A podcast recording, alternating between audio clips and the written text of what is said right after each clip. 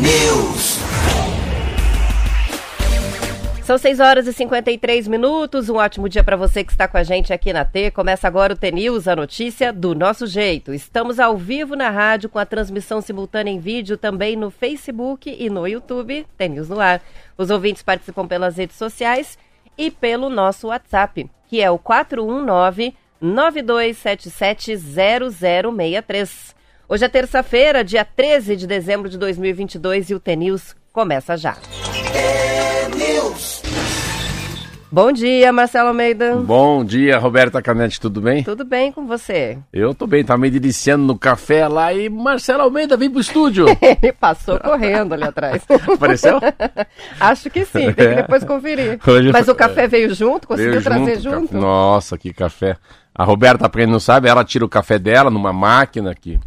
Uma máquina de tirar café, onde você pressiona, põe, né, o... Mói na Mói hora. na hora. E daí, às vezes, quando ela tá de bem comigo, ela me dá, mas me dá assim o pingo do pingo do pingo do resto do rabo do cachorro do leite. Que é, é só um. É só uma É, espuminha. vamos fazer- é só um. É um, é um bafejo, assim, é um. Do poder. Assim, ó, você quer um pouquinho de leite, se for bem bonzinho, né? Só o Se finalzinho. trabalhar bem na rádio hoje, nós damos. E aí, tá animado com a Copa? Hoje tem Nossa, jogo. hoje tem jogo, né? Ai, mas tá difícil de animar. Lá em casa eu falo, os meninos é como se não tivesse mais Copa do Mundo depois que o Brasil for eliminar, foi eliminado, né? Mas enfim, hoje a gente tem Croácia e Argentina às quatro da tarde e eu vou Ah. torcer pra Argentina Eu e também. você. Também. Eu, Eu acho que já que não é pra gente, que seja deles. É, é uma. A gente torce pro Messi, né? Isso aí. É, eu torço pros craques. Assim, Mbappé, Neymar, né? O Vinícius Júnior, mas assim, Ma- Neymar, né? Neymar, Mbappé, o Messi, o Harry Kane, ah, quem mais que a gente tem assim, né? Cristiano Ronaldo, esses ícones assim. Eu também, eu não. Craque do. Marrocos a gente não sabe. Não, cacto do Marrocos é marroquino. Legal de Marrocos e França que todos falam francês, né? Eles são É mesmo. Marrocos era uma. Como fosse uma. era colônia, uma né? colônia francesa, então aí tem uma, tem uma história diferente. Ó, o Gel disse que é o Modric. Modric. Ah, não, Modric não. Modric, Mas claro. o Modric é da Croácia. Luca né? Modric. É. Esse sim. O que, que a gente bota? Você viu o Zico falando? Ele errou todas as quatro? Não vi. Ah, é muito legal. Zico, não. Holanda, não. Todos os quatro jogos ele errou. Ele é o anti-polvo Paul. Lembra do polvo Paul que acertava tudo? Ah, é, Ele é do, o do contrário. povo que assim, né? Ele tem a habilidade de errar todos os resultados. Ou a história do Mick Jagger também, né? Que era um azarão, né? Que era um Lembra disso azarão. também? Sim. Beleza. Esse mas ano ele não foi, né? Esse ano não. E esse ano deu ruim, né? Também, né? Deu ruim pra Inglaterra. Enfim, eu não vou ver. Eu não tenho Ó, assim. você tá que nem os meninos lá em eu casa. não, Ninguém não, eu não. saber. Se por acaso tiver meio de Varde, né? E próximo na televisão, tudo bem. Mas acho que assim, foi já. Engraçado, né? O luto eu tava no Rio sexta-feira. O luto é rápido. Eu, pra mim, assim, umas quatro horas depois, tava meio. Outro dia eu tava absolutamente já vivendo a vida e vida que segue. E é interessante que o pessoal já tá falando da próxima Copa, é qual vai ser o próximo técnico, como é que vai ser pro. No, no- outro Mundial, é como se ele não tivesse, já tivesse acabado a Copa do Eu Mundo. ontem já tava vendo quem foi transferido do Atlético Mineiro pro Fluminense, o que que o quando é que o Flamengo vai. Lá vem a copinha, né? Aí, ó, a copinha. Logo começa tudo de novo. Mas vamos Isso lá. aí, E você, vamos- tá bem? Tudo certinho. E aí, o pezinho já no verão, hein? Ah, que calor, né? Que calor. Temperaturas bem altas em Curitiba, finalmente. Agora hoje já tá um dia diferente, com o tempo mais fechado, teve chuva de madrugada. Chuva forte, hein? Mas a Chuva previsão forte. é, é alguma instabilidade durante essa semana, mas em todo o Paraná, não só aqui na região leste, mas com calor. Altas temperaturas, gente, o verão tá chegando finalmente. E a gente trabalha até quando? Vai, que eu tô procurando Ah, isso tô- é importante, já ir avisando os ouvintes. A gente vai ah, trabalhar até a semana anterior ao Natal. Entre o Natal e o Ano Novo, do dia 26 até o dia 2 de janeiro, aí tem especial de fim de ano, que vai ser uma seleção que a gente está fazendo com as melhores entrevistas do ano, alguns contos, e os ouvintes vão acompanhar. Isso do dia 26 de dezembro até o dia 2 de janeiro. Depois a gente volta com força total. Mas vai ter programa. Vai ter gravadinho? Vai ter gravadinho. Só com entrevistas e contos. É bom, conto todo dia. Todo dia um Geralmente é só né? sexta-feira, vai ser todo dia daí. É, eu, eu acho que aqui. Achei. Achou um? Achei um, um só. Tá então, é o último. Agora tem que começar que é com a seleção do Instagram. Uma das entrevistas é da Vandiluz. Eu tava ouvindo ontem de novo para editar a entrevista dela. Que conversa legal que foi. Que legal. Ela é muito fofa. Vale Enfim, ela vai falar de novo no, no, especial de fim de ano. E hoje, através da voz do Marcelo, um dos últimos, né? Que a gente ainda não deu aqui dos textos do livro dela. Vamos para Alma T. Alma T. Nós somos tudo que temos. Às vezes tentamos fugir de onde estamos, pensando que a felicidade será encontrada em outros lugares. Às vezes, achamos que somente outros ambientes e outras pessoas poderão nos fazer felizes. Mas a verdade é que carregamos nossas sombras e nossa luz por onde quer que formos. Não temos como fugir de nós mesmos. Por isso é tão importante olharmos para dentro. Somente assim podemos curar as feridas e as cicatrizes da alma, nos permitindo florescer de dentro para fora. Não adianta. Não adianta fugir dos fantasmas que nos assombram, eles irão nos acompanhar até o dia em que tivermos a coragem, a coragem de enfrentá-los para que possam finalmente nos deixar em paz. Nós somos, nós somos tudo o que temos.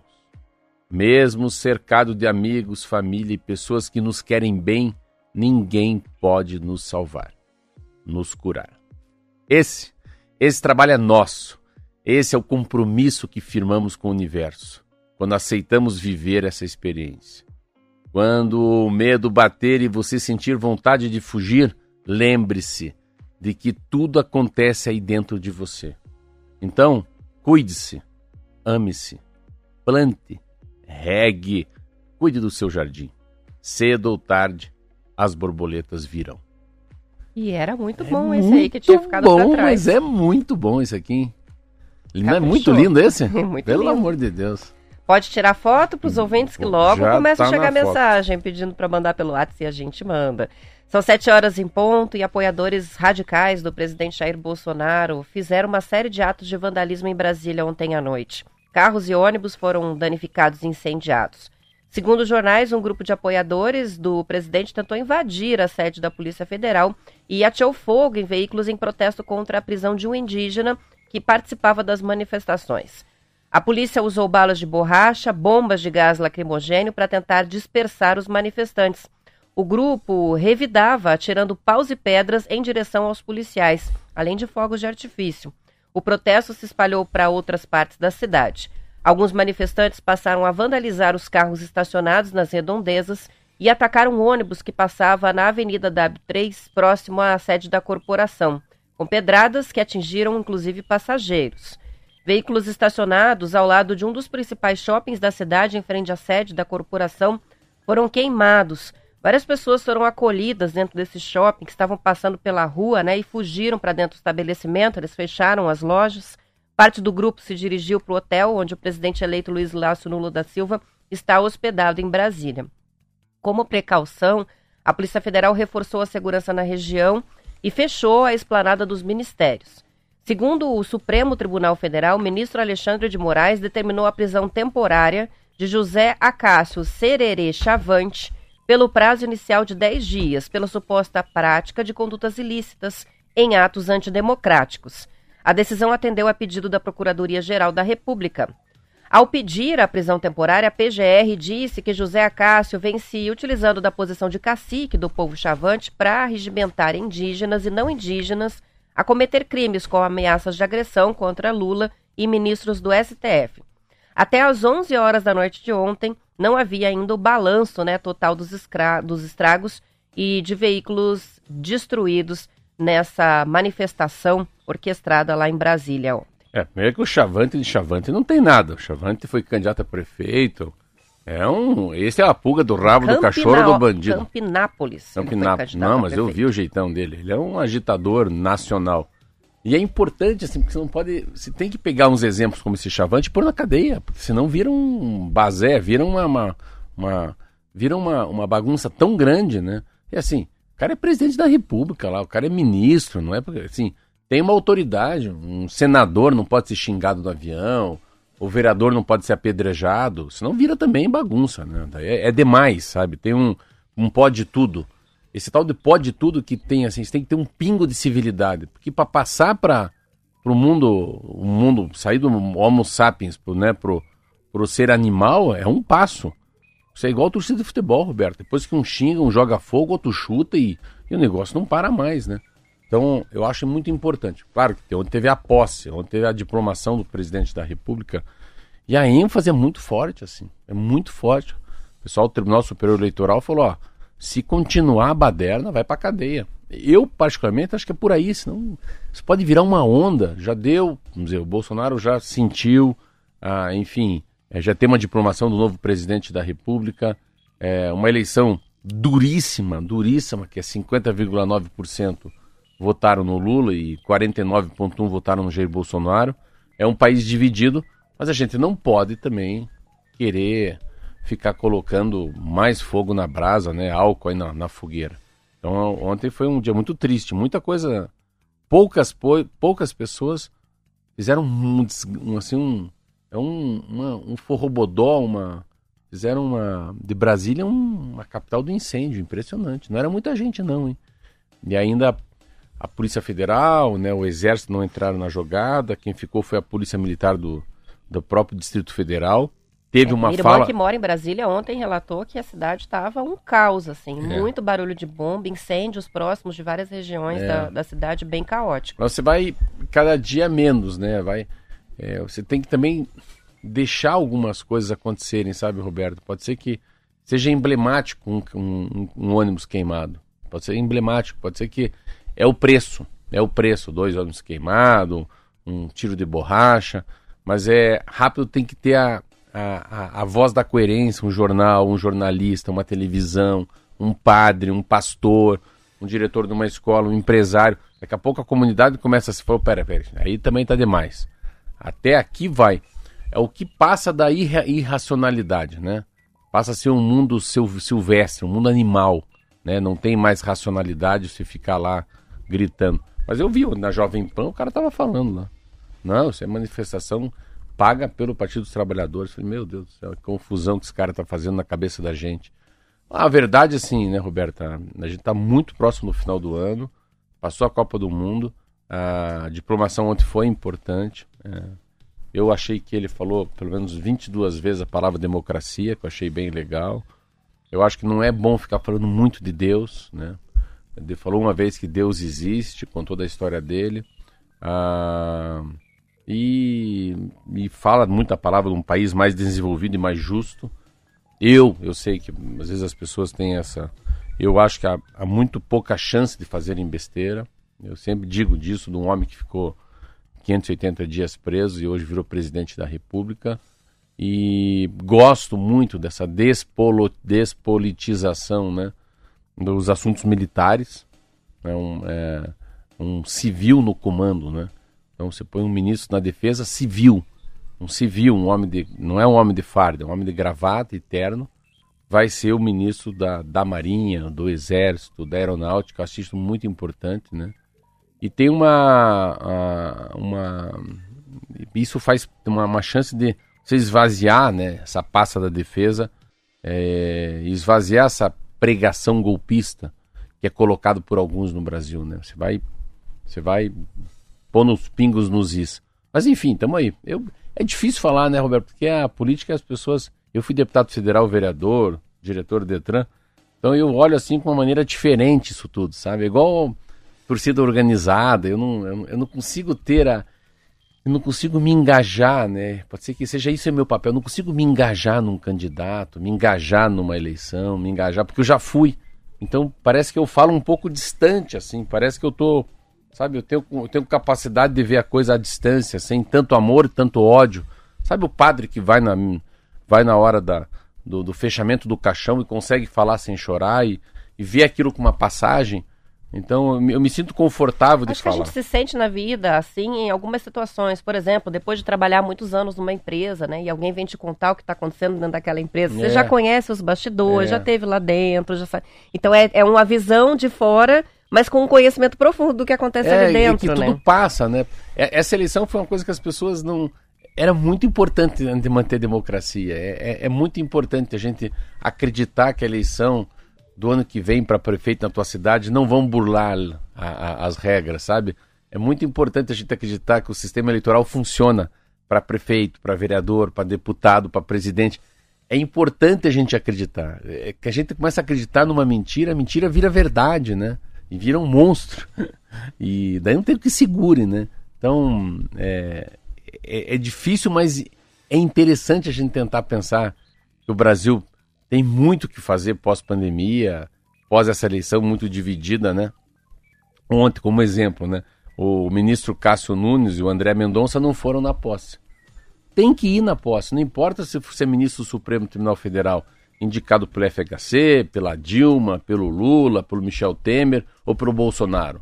Sabe? Aí isso digo, essa você tem que ter essa fidalguia, essa educação, essa um passo à frente de qualquer ideologia partidária e ir lá, sou ministro do Supremo Tribunal Federal, sabe? Se, se represente ou se represente como uma indicação do Bolsonaro e senta na posse, na diplomação do presidente da República, sabe?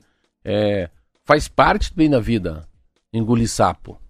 Faz parte da vida da gente a gente engolir uns sapos. A vida não é só beijinho, beijinho, né? Como eu falo, tem pau-pau também. É, então, e, e eu, eu fiquei muito feliz porque eu vou ter a oportunidade de falar com o Lúcio, com o Múcio. O José Múcio foi muito amigo meu. Nossa, me deu muito conselho na vida. Eu fiquei tão feliz dele ser ministro da Defesa, saber que eu vou gravar com ele um programa na Rádio T, para as pessoas terem uma ideia o que, que é o Exército, a Marinha, o Exército, o que, que a Marinha, o Exército e a Aeronáutica vão fazer. Sabe, ontem eu vi assim um amigo meu, advogado, na posse, eu falei, nossa, eu vou falar com Rochinha entrevistar ele um dia para o que, que ele acha sobre a democracia, o que, que ele acha desse Brasil que vai chegar. Então, eu acho que tem, a gente vive um momento muito interessante. Essa, esse desalento, né? Eu nem sei que horas que é o jogo, não vou nem ver também. E pelo outro lado, que bom que já foi diplomado, que a eleição já está né, tá, tá resolvida e a gente, com muita fé, acreditar que vai ser sempre, a cada quatro anos a gente vai ter sempre um governo melhor que o governo de trás. É isso que a gente tem que pensar. Tomara que, independente sendo do Bolsonaro, da direita, da esquerda, do PT, do PL, tomara que a cada quatro anos sempre tenha gente melhor. Tomara que o Ratinho Júnior seja melhor governador do que já foi, né? Tomara que a prefeitura da tua cidade daqui a um ano esteja na mão de uma pessoa melhor ou até igual a essa que passou. Mas sempre para frente e não para trás. São sete horas e dez minutos. Vamos fazer um intervalo e a gente já volta. News.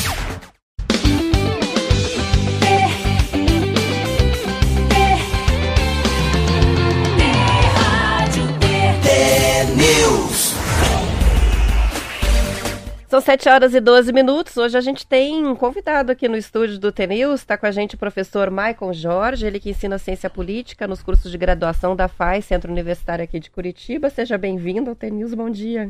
Bom dia, é um prazer imenso estar aqui. Espero contribuir aí com os ouvintes, com vocês. É uma satisfação estar aqui. O nome dele é Michael Jorge ou Jorge Michael? Michael Jorge. Michael é. Jorge? É. Esse é chique, é quase hein? Esse é da década de 80, é. né? Temos Michael Sublan, Michael Jordan, Michael Jackson, né? E a lista vai longe. É verdade. Tava tomando café logo cedo ali com o Marcelo e tá contando que é de Assis Chateaubriand, de lá, né, que você é. É, eu sou VIP, vindo do interior do Paraná e estamos aqui em Curitiba. sou VIP é boa, essa é boa, hein? Essa que aprendi hoje, interior do Paraná. Sim, gostei. O very important person. Eu fiquei pensando agora, né, enquanto a gente ia começar a entrevista, professor, sobre como deve ser a experiência de um professor do curso de ciência política é, com o, o, cenário político que a gente tem hoje, todo esse universo das fake news. É, e ali você está lidando com jovens, né, muitas vezes, que acabaram de sair da adolescência e que vão aprender algo muito complexo, que é a questão da política em si, que é uma ciência. Como que é isso e, na atualidade, ser um professor de ciência política? Uma pergunta muito importante, muito atual. E assim, é um desafio. É um desafio porque o jovem, ele, ele vem de uma, ele está numa geração que é diferente daquelas que nós vivemos, né? E é um desafio pelo desinteresse, que o jovem ele vem para a universidade, mas desinteressado na questão política. Então o desafio é você levar o conceito e despertar a vontade nesse jovem dele participar da vida política. Então, é, a gente adota alguns mecanismos, algumas estratégias para trazer esse jovem, para ele ter interesse e participar. E o primeiro ponto é mostrar para esse jovem o que a política reflete na vida dele, no futuro dele. Então, assim, eles estão procurando um engajamento é, profissional e isso, né, demonstrando para ele que o que acontece na política interfere na vida pessoal dele, fica mais fácil dele ter essa participação. O que que se ensina na, na, na, cadeira, na disciplina de ciência? É uma disciplina dentro do curso de direito ou é o curso de ciência política mesmo? Ela é uma disciplina e ela é uma disciplina institucional. O que, que significa isso? Ela roda em todos os cursos. Então é no curso de direito, Olha. é no curso de administração, no curso de arquitetura, no curso de engenharia, inclusive. Então eu tive alunos que são de engenharia, de arquitetura, da economia, de direito. Então é muito importante essa iniciativa da instituição. Claro que assim, vejo que esse tipo de disciplina ela poderia vir lá na base, que facilitaria muito para esse jovem chegar hoje aqui com uma outra cabeça. E alguns países, por exemplo, como Israel, já tem esse tipo de, de discussão na base. Né? Então a gente vê um modelo é, como Israel de educação que tem esse, esse jovem. Já vem no fundamental, no médio lá. Exato, mais preparado. Né? Então, assim, o desafio do professor é menor. Por quê? Porque ele já vem da base discutindo política. É no primeiro ano, primeiro semestre, segundo ano, em que, que, que idade tem os, esses alunos que recebem você como professor nessa matéria? Então, é no, no terceiro período. Então, ele já passou por um ano, né? Então, ele está no segundo ano da, da, da, da licenciatura dele, do curso dele, e daí ele vai ter contato com essa disciplina. E ela acaba sendo importante porque a gente vai trazer alguns conceitos que evitam justamente aquilo que a gente mais tem no país, que é o pré-conceito. Né? Isso é todo o diferencial na vida do Você mundo. sentiu muito? Sentiu muito esse ano? Muito, muito. Muito? É, esse ano foi um ano, não vou dizer atípico, né? Mas foi um ano muito legal de você trabalhar essa disciplina e teve uma, uma aderência muito boa dos, dos jovens, né? Porque eles querem participar. E, assim, a, com tudo que aconteceu, está acontecendo nesse ano no, no cenário nacional, isso motivou boas discussões em sala de aula. Com relação à informação que vem é, da vida, né, é, uhum. é, em relação às instituições, em como se organiza o poder dentro de uma nação como a nossa que é democrática e tal. É, me tenho a impressão, que você me corrija se eu estiver errada, né? Uhum. Antigamente, é, pelo hábito da leitura de jornais, os jovens tinham um pouco mais de conhecimento sobre as instituições. E hoje há um desinteresse geral e poucos conteúdos explicam de forma didática é, as diferenças entre poder judiciário, poder legislativo, função do executivo, como que se aprova uma lei, como se altera uma legislação. É, é como que você vê é, esse desafio é, de despertar no jovem, principalmente, é, essa noção de que isso é um conhecimento básico para a vida e que não é simplesmente um conhecimento técnico. Como é que você sente isso e a influência é, de ler ou não ler jornal nessa cultura geral? Importantíssima essa pergunta. Pelo seguinte, a mídia, ela, a, a radiodifusão, a mídia televisiva, ela teve e tem um papel muito importante. Aonde eu quero chegar? É que hoje o jovem ele busca a informação nas redes sociais e não tem uma filtragem.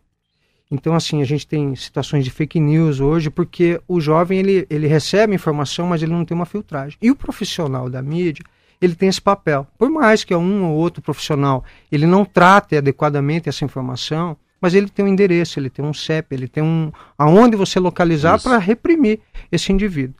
Então, hoje eu vejo assim que o desafio é esse jovem ele ter uma informação de qualidade. Então, assim, o desinteresse dele também está, respondendo a tua questão, pelo fato dele não ver essa necessidade de estar tá interagindo, porque há uma, uma, uma fake news dizendo, né, dizendo não, né, que, que traz a impressão de que todo mundo que está na política é corrupto. É, todo mundo é ladrão. E isso é uma inverdade. E aí você tem que demonstrar isso. E o preconceito vem justamente pela essa falta de informação. Aí a gente trabalha os conceitos para afastar, inclusive, a polarização política, que é um dos grandes problemas que a gente tem aqui no nosso país. Não só aqui no país, né, no mundo inteiro. A gente, come, a gente começou falando disso, né? Sim. Uma coisa que eu estava lendo, Roberto, que eu quero trazer para cá, o professor falou um negócio que chama-se deepfake.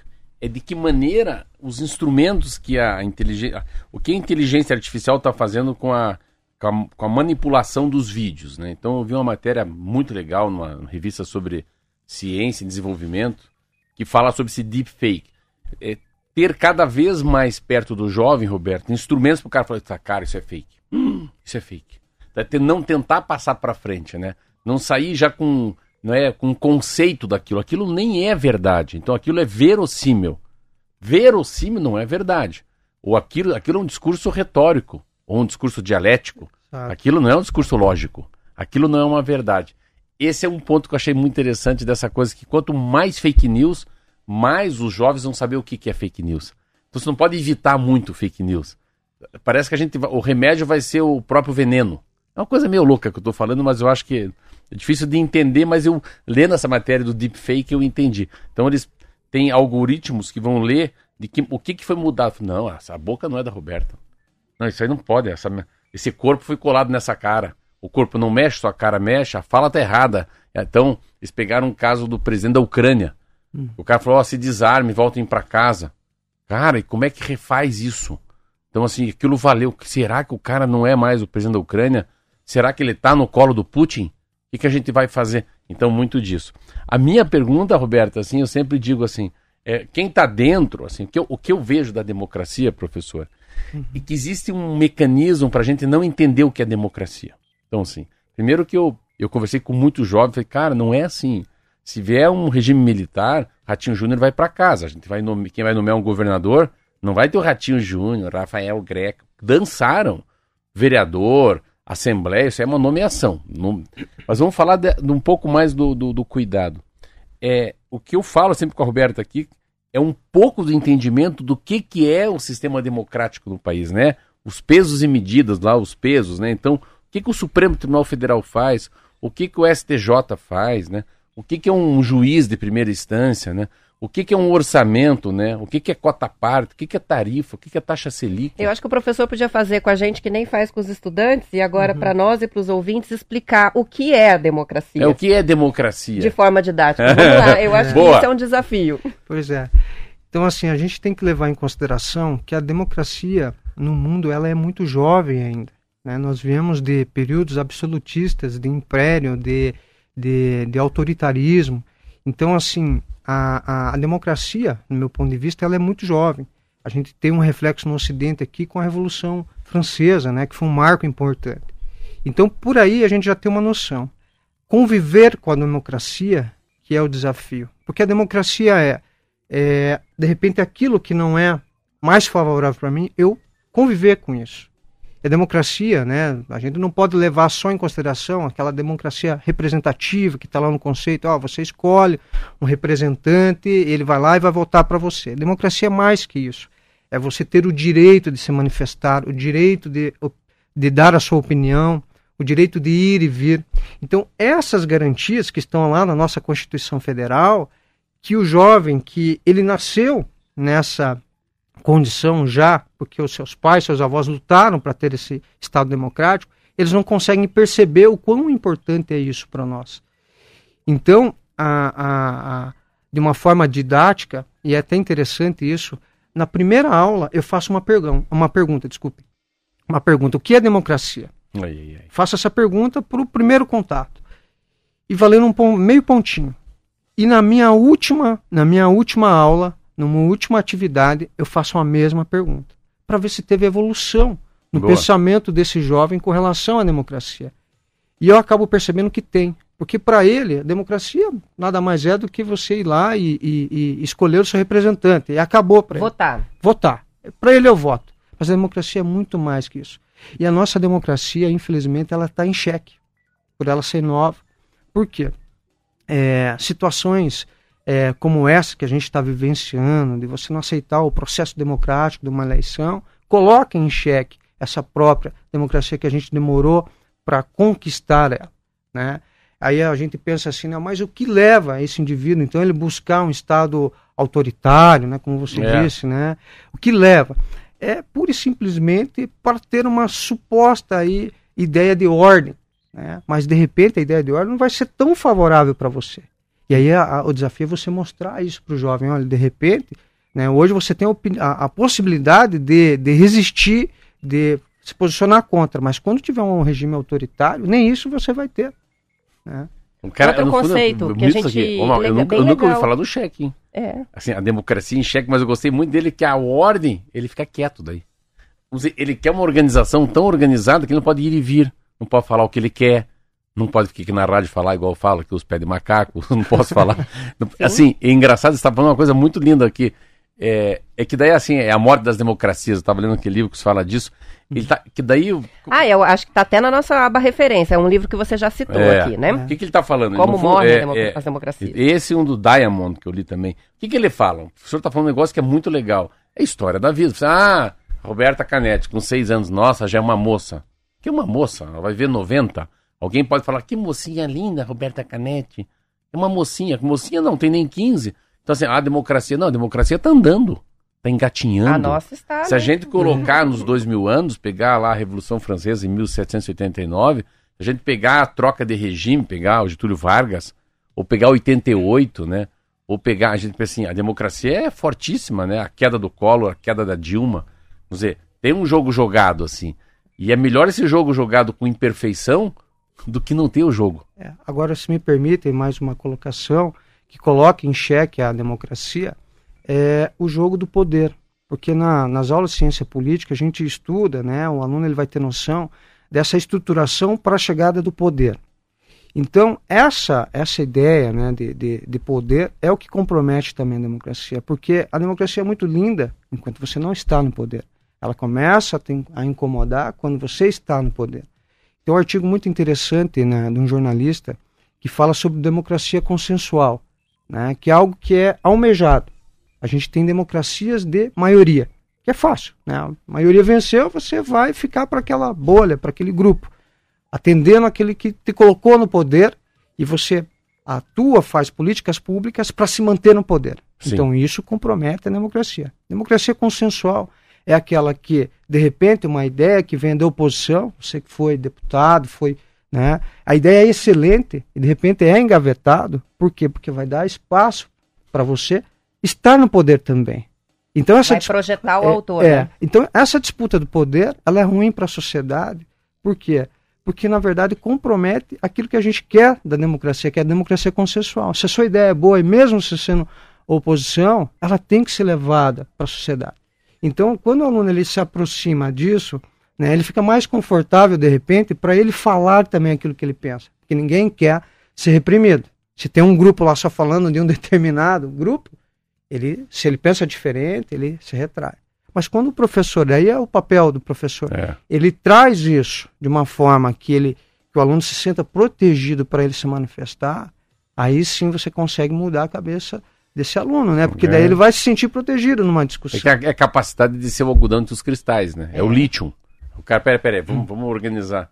No fundo, ele, ele tá falando uma coisa muito linda, que ele abre oportunidade para aquele que, que, que não- parece que não pode falar num outro meio. É Aquela história do, do nicho, né, que a gente fala, né, do grupo. Então, a- pode ser que o grande lugar para debater democracia seja na academia, numa universidade, e não nas redes sociais. Isso aí. Pra gente fechar, eu vou, eu vou trazer um conceito de um, um termo que a gente tem ouvido falar muito, principalmente por causa do nosso contexto político, que eu acho que a gente pode aproveitar para um professor de ciência política nos explicar, para nós e para os ouvintes. O que é Estado Democrático de Direito? que é Estado Democrático de Direito. De uma forma, assim, mais didática, né? É, primeiro, a gente tem um Estado, ele tem uma organização, né, uma hierarquia, é, democrático, porque a forma de ingresso desses, é, da, da classe política é por meio do voto, então aquilo que o Rousseau pensou lá, à sua época, que influenciou o mundo, né, que é a participação do povo no direcionamento do Estado. E de direito, porque a gente tem uma normativa que segue uma hierarquia também. Então, essas discussões que a gente vê hoje, nós temos o STF, que tem um, é o guardião da Constituição Federal, que é a nossa carta magna, isso é muito importante. Então, assim, a gente tem a segurança, e volta a falar de novo, você que estava lá no, no meio político, de que qualquer ideia que venha do, da classe política, ela vai ter que passar por essa filtragem. Então, para nós é muito interessante que o Estado Democrático de de Direito, que, por quê? Porque aquilo que vem da classe política passa pela filtragem da Constituição. Se não está aquilo que é a vontade do legislador constituinte, ele não vai nem surgir, nem vai vigorar. Então isso é muito importante. Países que não têm isso, a gente vê o que, que acontece. É o autoritarismo que, que dita as regras, Você né? pode ir para as cláusulas pétreas, que eles falam muito. Mas é muito legal saber o que que é Estado de Direito. Muito bom, ele explicou de um jeito Muito que a bem. gente não conseguiria. Facilitou. Vamos encerrando por aqui, agradecendo muito a tua participação, professor, aqui no TNews. Sucesso no seu trabalho, não é fácil. É. e parabéns por, por, por trazer né, é, essas informações para tantos ouvintes aqui no Paraná. Obrigada. Agradeço a oportunidade, o convite e me coloco à disposição sempre que vocês quiserem debater política aqui, estarei aqui, com Opa. certeza. Legal. Obrigado. Esse é o professor Maicon Jorge, ele ensina ciência política nos cursos de graduação da FAI Centro Universitário em Curitiba e foi o nosso convidado aqui ao vivo. São as 7 horas e 30 minutos, a gente vai encerrando a edição estadual. Amanhã voltaremos às 10 para as 7 com mais notícias. Depois do intervalo você acompanha o noticiário da sua região. Até amanhã, os que ficam. Tchau, tchau.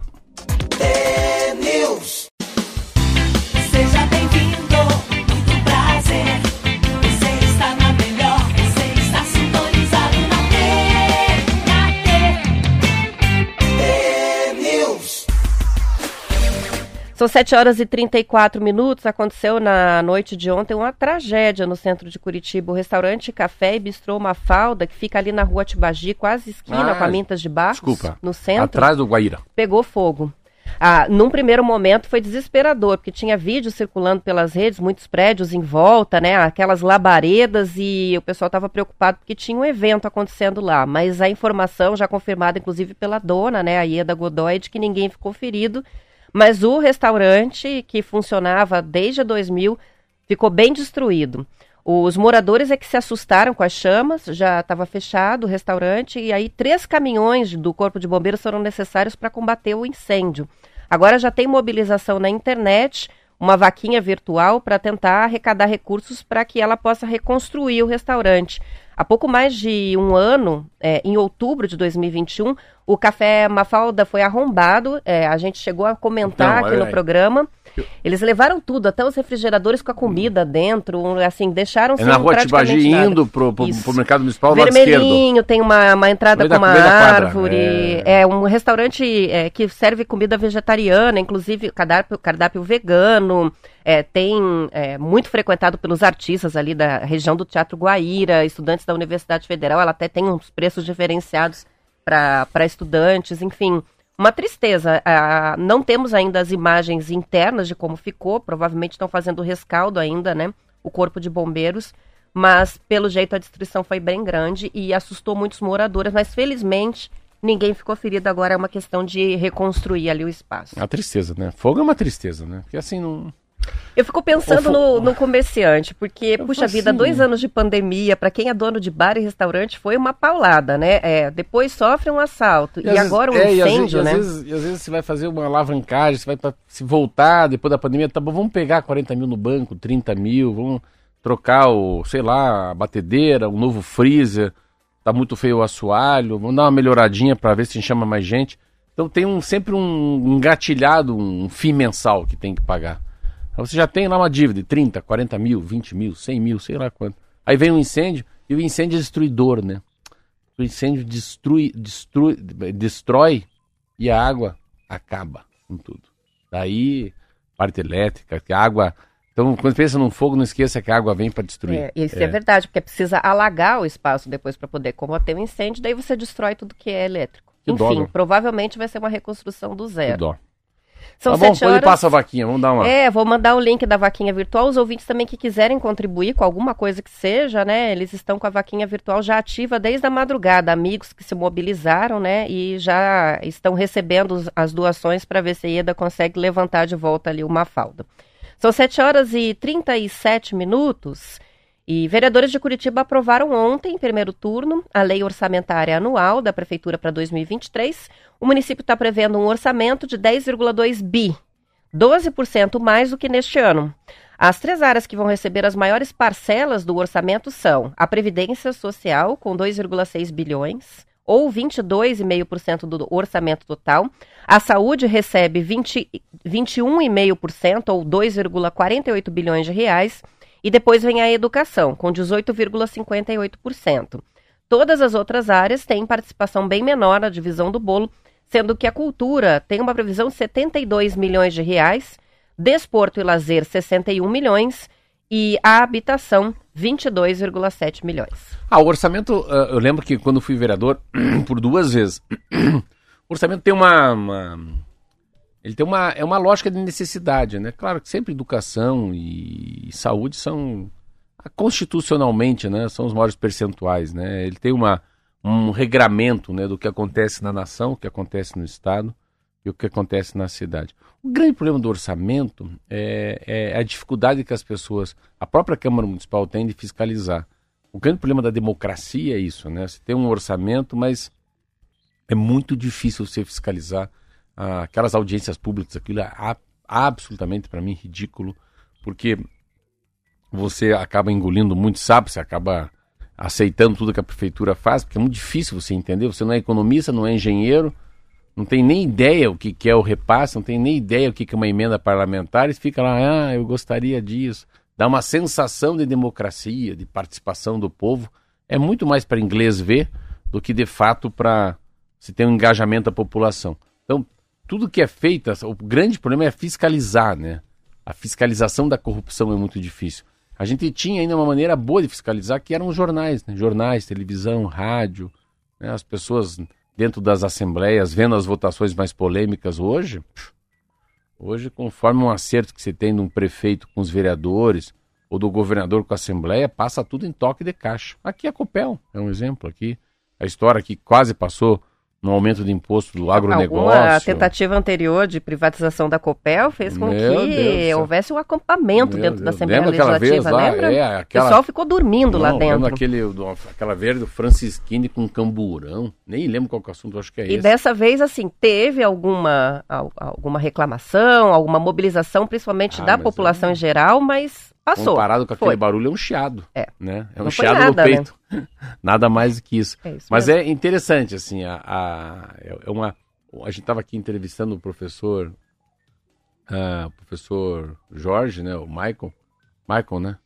E o Michael. fa- A gente ficou invertendo a ordem e agora eu fiquei confusa. É É, Jorge- Michael Jorge, é não é Jorge Jorge. Michael. Então, é, é interessante quando ele fala que em Israel as crianças já começam desde pequeno a entender democracia, mas o que vale muito num país é isso. Um mecanismo que o Poder Executivo deveria fazer para qualquer cidadão ter acesso às contas públicas, né? E saber como é que se gasta. E sem ter medo de ser feliz. Muita gente fala às vezes, meu Deus, como é que é uma licitação? Como é que é uma carta convite? Como é que é um pregão do Banco do Brasil, né?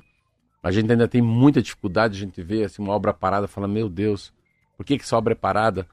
Por que não teve aditivo? Mas por que, que o cara também colocou um preço tão baixo? Né? A qualidade das obras. A... Ainda na política tem muito uma coisa que falta, que tem nas empresas, meritocracia. Né? Será que você pode contratar qualquer cidadão para trabalhar no teu gabinete, né, com o dinheiro do povo? Ah, ainda existe muito nepotismo cruzado, tem muita coisa. Mas o orçamento é uma peça dificílima de entender. Eu tive aula de orçamento no Congresso Nacional por dois anos. Nossa Senhora, eu falei, meu Deus, como é que esses caras sabem que é orçamento sem ser engenheiro, sem ter feito economia, sem entender de contabilidade? Então, muita gente. No Congresso Nacional, 95% fazem cara que entende. 95, eu tô falando. Acho que E mais. esse projeto, da, por exemplo, do que alterou os valores do IPTU, né, de entender a planta Ah, dos imóveis, isso é super complexo. É hiper. Eles não conseguem sequer explicar para a população. não, então, não. internamente deve ser é, com a ajuda de assessores, é para Sim. poder compreender aquilo que está Sim, sendo é. votado. É Compreender difícil. planta genérica e o cálculo da tarifa de ônibus. É muito difícil. Ah, esse. Uma vez eu fui ter uma aula, o cara me no URBS, mas muito legal. Você é engenheiro, é, vamos lá. Depreciação do pneu, o valor do diesel, o juro da amortização da dívida desse caminhão comprado na Volvo. Meu Deus do céu. Salário do, do cobrador, manutenção da, do freio do disco. O cara vai colocando. Então, tudo que é manutenção, né? E, final, percentual da administração que fica com a URBS. A URBS cobra um valor para administrar o transporte público. Quanto que volta pro bolso da família? Cara, é um negócio louco. Ah, e Se como é por passageiro Não, que isso é muito cobra, legal. ou se é por quilômetro É, rodado. é, é, então, é por passageiro. Quantos, quantos passageiros deveriam ter num metro quadrado de um ônibus para aquele ônibus se pagar em tanto tempo? Então é um negócio assim muito louco. E isso, né, foi mudando muito, né, mudando muito. O grande problema do orçamento no Brasil é que é, é, é, é impositivo, né? É, 90% desse valor que você falou aí de todo, ele é uma imposição, ele não está liberado. Então, é muito é tudo muito engessado. Todos os dinheiros que chegam no município de Curitiba pelos nossos impostos, que é o ISS, o IPTU, o ITBI, esses impostos municipais, eles acabam caindo numa seara que é um dinheiro carimbado. Então já sabe, percentual para educação, para segurança, para então você tem muito pouco dinheiro de manobra. Quando tem uma catástrofe, o prefeito não consegue, ele faz uma outra operação de crédito extraordinária para usar o dinheiro, porque ele não pode pegar o dinheiro da saúde e da educação. Então no Brasil, é, conforme acontece um novo evento, geralmente o prefeito, o governador e o presidente ficam com as mãos meio atadas. São 7 horas e 43 minutos e o Instituto de Tecnologia do Paraná, o Tecpara, a Fiocruz e o Instituto de Biologia Molecular do Estado inauguraram ontem o Centro de Saúde Pública de Precisão. A unidade vai fazer estudos genéticos para o diagnóstico e tratamento de doenças, focando na necessidade de cada indivíduo. As três instituições vão trabalhar em conjunto no centro instalado na capital. O investimento é de 12,5 milhões de reais. Segundo o governo do estado, os cientistas das três instituições vão fazer estudos da população com doenças raras e câncer, usando o sequenciamento genético e pesquisa genômica. Para isso, vai ser utilizada a tecnologia de sequenciamento de DNA e outros testes moleculares. Na prática, amostras de material genético de pacientes com doenças raras e também com câncer, atendidos nos centros de saúde do SUS, vão ser sequenciadas e analisadas para identificar alterações genéticas que sejam associadas aos sintomas. O diagnóstico preciso das doenças raras e do câncer pode impactar no tratamento e também no aconselhamento genético que é oferecido às famílias. Com o resultado, a Secretaria de Saúde do Paraná poderá planejar ações de saúde pública, otimizando custos e também prever a aquisição de medicamentos específicos para as doenças levantadas, né, como doenças presentes ou mais comuns entre os pacientes aqui do estado. Não, não tem tiro no escuro, né? Bem É, legal. Bem legal, não. Primeiro que é, nossa, o Paraná nisso ele é muito legal. Você vê é, quanta coisa linda que você falou numa lendo essa matéria, né? Ah, o DNA, o diagnóstico da família, as doenças raras. E sabe que quando eu li mesmo doenças raras e o câncer, você já pensa, ixi, lá vem algum, provavelmente algum tratamento ou algum teste que vai privilegiar é, quem tem dinheiro. E não é, é para atendimento aos é, pacientes do é. SUS. E isso é muito importante, né? É essa capacidade do HC, né? O HC é isso, é um hotel, hotel, hospital de clínica de complexidades, né? Tudo que é complexo, principalmente com os melhores atendentes, melhores professores, com toda a força que o SUS tem para as pessoas que não têm condição de pagar ah, esse tratamento na, na, no, no- no particular. Então, você pega, é muito lindo, aquilo que a gente fala, né? É muito lindo que transporte público, posto de saúde e escola fosse para rico e pobre. E esse é o mundo ideal. Se eu fosse falar democracia, né? Se assim, pensa que a escola pública é melhor do que o positivo, melhor que o Dom Bosco, melhor, melhor que o Santa Maria, melhor que o Marista, melhor que o Bom Jesus, imaginou? A escola é tão boa que tem que fazer fila lá para entrar. Mas não é porque é gratuita, é porque ela é boa, né? Não, nós vamos lá num médico muito bom, tem um plano de saúde. Falou, não, o cara que entende de doenças raras trabalha no SUS. Cara tá lá, o cara é professor da Federal, se formou na Federal, veio do interior do Paraná, passou um tempo numa bolsa, né? Paga pelo governo federal, estudou em Harvard, estudou em, no MIT e agora tá no postinho de saúde lá do Boqueirão. Ou num centro de pesquisa desenvolvendo pesquisa para doenças raras voltada ao público do SUS. Muito bem.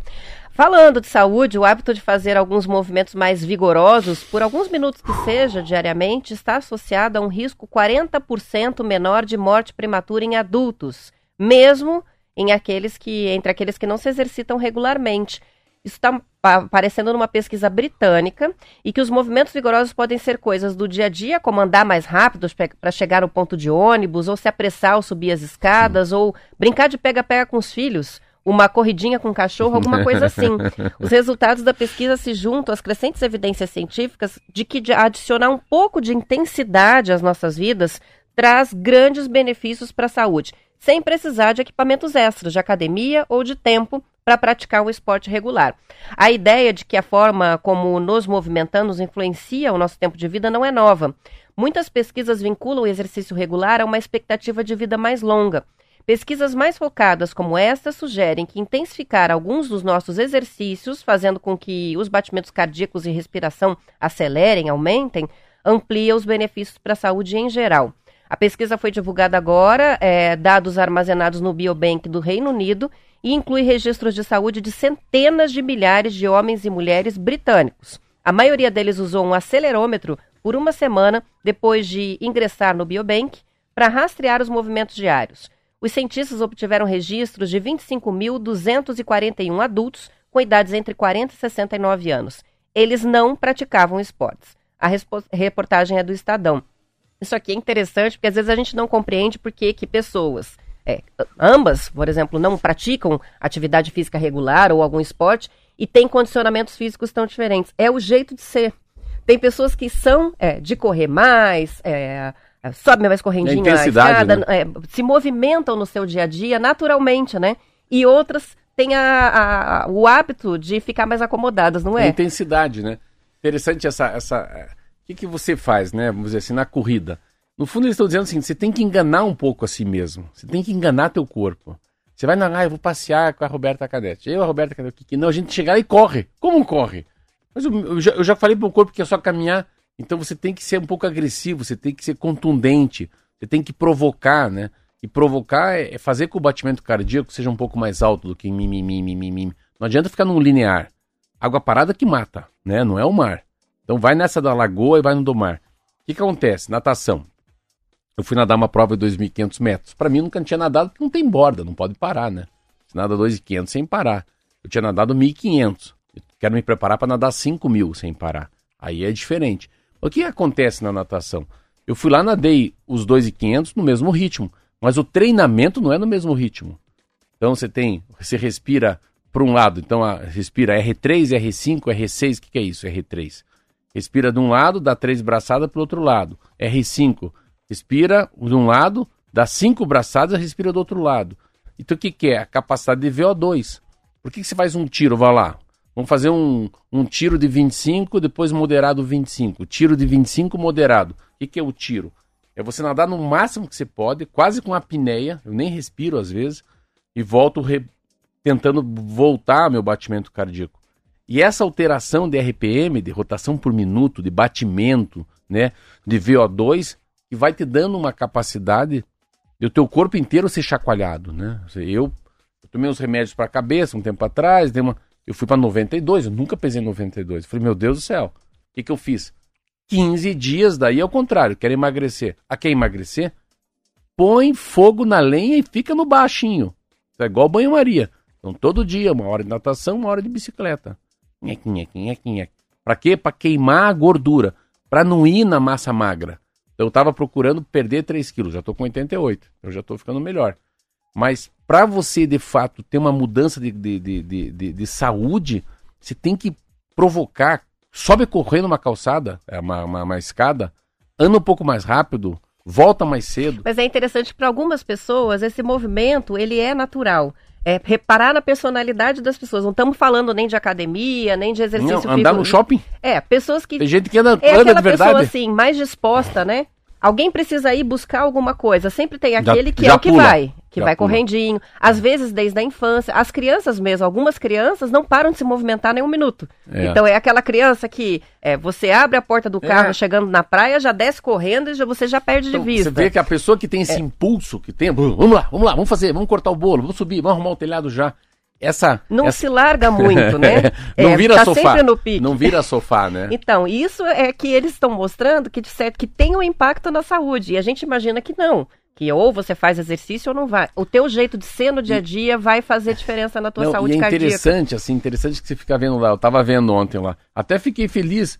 Sabia do. do- eu tirei. Sabe colocar o lugar. Fiquei feliz, claro que é. É um negócio nacional. Você vê como a- o esporte vai te dando uma, uma mentalidade que você tá bem. Pode ser que eu nem esteja tão bem. Mas dos, dos 45. Aqui eu tinha mais até. Dos 49 da minha categoria, eu fiquei em 11 primeiro, né? Décimo primeiro. Então, assim, queira ou não queira, tem 40 que são pior que eu lá, né? Ou 47. Então, é 40, 30, 39, 40. Então, o que, que, eu, que, que eu tô tentando explicar aqui? Ah, é, é impressionante como o condicionamento físico vem de uma variação de exercícios que se faz com batimentos diferentes. Então, e, e essa noção dessa pessoa que é mais ágil, ah, vai para lá e vai para cá, eu sinto muito na natação. Nessa travessia. Não, é só ver o seu jeito. É, é difícil você ficar sentado o programa inteiro. Marcelo Sim. levanta, vai pra lá, joga uma pantufa, É, não é assim? é, é. A pessoa que tem um hábito mais ativo, né? É. E tem pessoas que são mais paradinhas mesmo, É, né? é.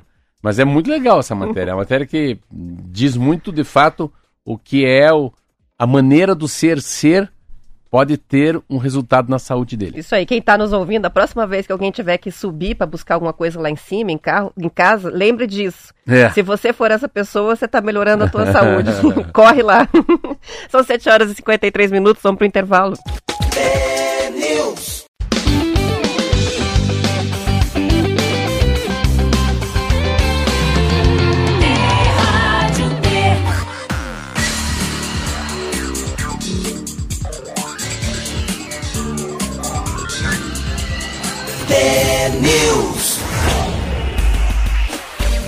São 7 horas e 56 minutos. Oferecer descontos para produtos próximos da data de vencimento virou uma estratégia de negócio de diferentes segmentos. Essas promoções vêm se multiplicando nos mercados, nas farmácias, redes de beleza e grandes varejistas. Para o consumidor é a oportunidade de economizar até 70%. Já para a empresa, além de reduzir perdas com os produtos que seriam obrigatoriamente descartados depois do vencimento, ainda conta com uma iniciativa ESG, Segundo o professor de finanças do IBMEC Rio de Janeiro, o Haroldo Monteiro, essa é uma estratégia comum no exterior que visa diminuir prejuízos eh, através do não descarte de estoque e também maximiza os lucros. Mas também pode ser usado para a imagem da, corpora- da corporação como uma iniciativa sustentável, já que evita o desperdício e ajuda uma população com um poder aquisitivo menor. Grandes empresas têm regras próprias para baratear o que está com a validade apertada. No site O Boticário, a aba Para usar já anuncia itens com desconto, informando o prazo de validade. A espuma de barbear, Azar, por exemplo, que vence em março do ano que vem, sai de R$ 54,90 por R$ 32,90.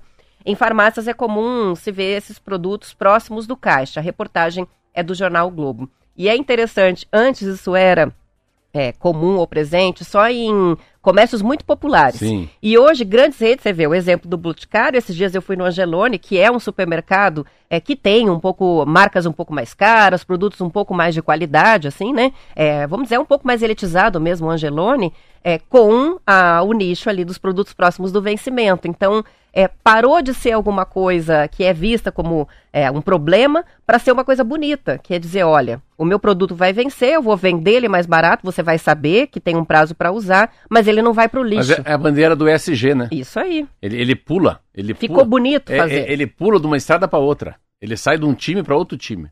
É, é verdade. Tem uma, ai, que vergonha. Não, que bom que eu faço isso.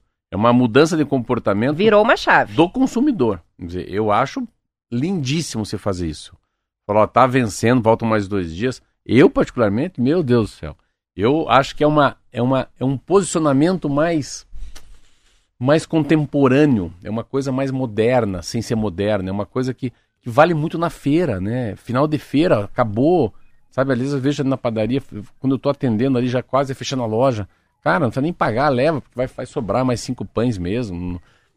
Leva três, paga dois e leva cinco. Não é, porque aquilo vai acabar, é um desperdício deixar os pães ali.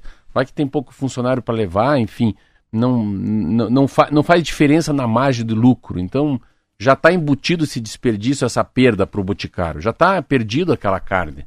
Essa carne, ou aquele laticínios. Eu gosto muito de laticínios. Queijo, né, creme de leite, tudo que é meio processado. perecível mais também, né? perecível que tem envolvimento de leite.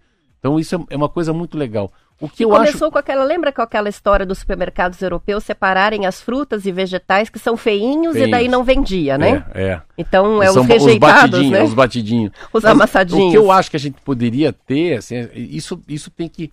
É que a gente poderia ter mais dicas de como o nosso produto se mantém limpo e de qualidade por mais tempo, né?